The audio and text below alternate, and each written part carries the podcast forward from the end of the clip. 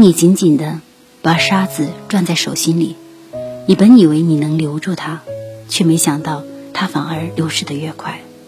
爱情也是如此。当你把所有的赤诚都用在一段感情里的时候，这段感情反而会迅速的消亡。很不公平啊！爱的越多，反而越是不可得。我大学认识的一个学弟，他分手了。终日郁郁寡欢的他来找我，希望我能开导他。他给我讲完他的故事之后，我叹了一口气说：“我竟然能明白那个女孩为什么非要跟你分手了。你俩谁都没错，只是你用力太猛了。”学弟第一次恋爱，又是费尽心思才将女孩追到手的，自然是战战兢兢，害怕失去。所以在他们恋爱的时间里。他几乎是用尽了所有他认为的花前月下的浪漫的招式。只要女孩一句话，学弟都可以赴汤蹈火，即便是要天上的月亮，他会在所不惜。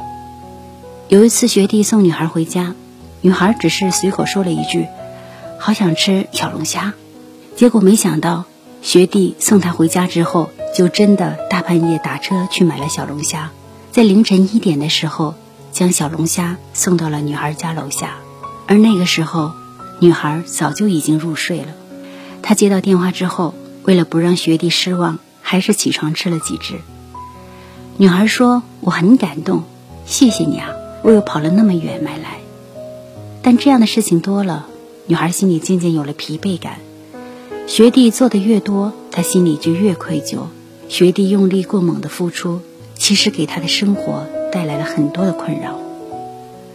分手的前一天，女孩下午要进行述职报告，本来她决定利用午休时间再把 PPT 顺一遍的，可是学弟却带着丰盛的午餐到了她的公司。女孩说中午要忙就不吃了，学弟不肯，担心她饿肚子，一来二去打乱了女孩所有的计划。下午的素质演讲还出了漏子，那一刻所有的无力都涌上了心头。他在这一段感情里没有感到轻松，反而是被蛮力裹挟着。那种被全部真心对待的感觉，不会觉得幸福，只会觉得辛苦。全身心爱一个人没错，但生活里只剩下那个人就不对了。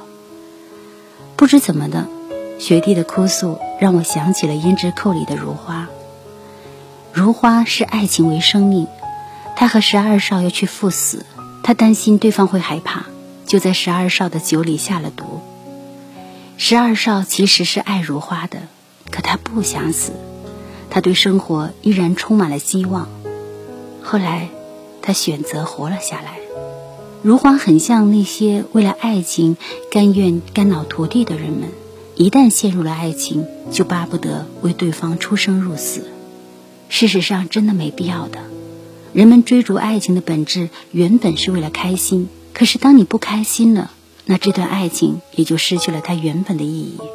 就像《胭脂扣》里的袁先生在如花第一次离开的时候说的那句话：“我们是普通人，过一天算一天，在一起开心就好了，不至于去殉情，没那么严重。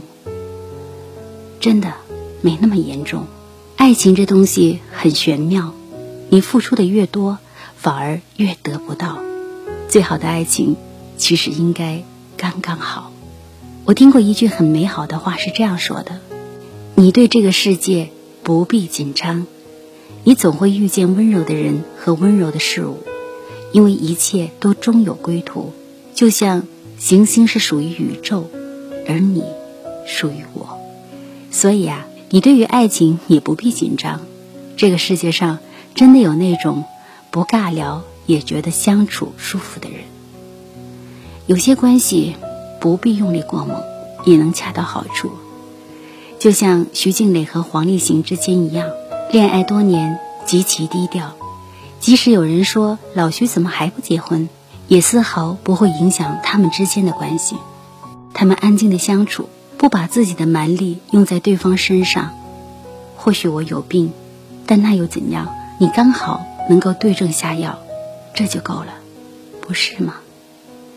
越来越多的人害怕失去，就是因为对爱情太紧张了。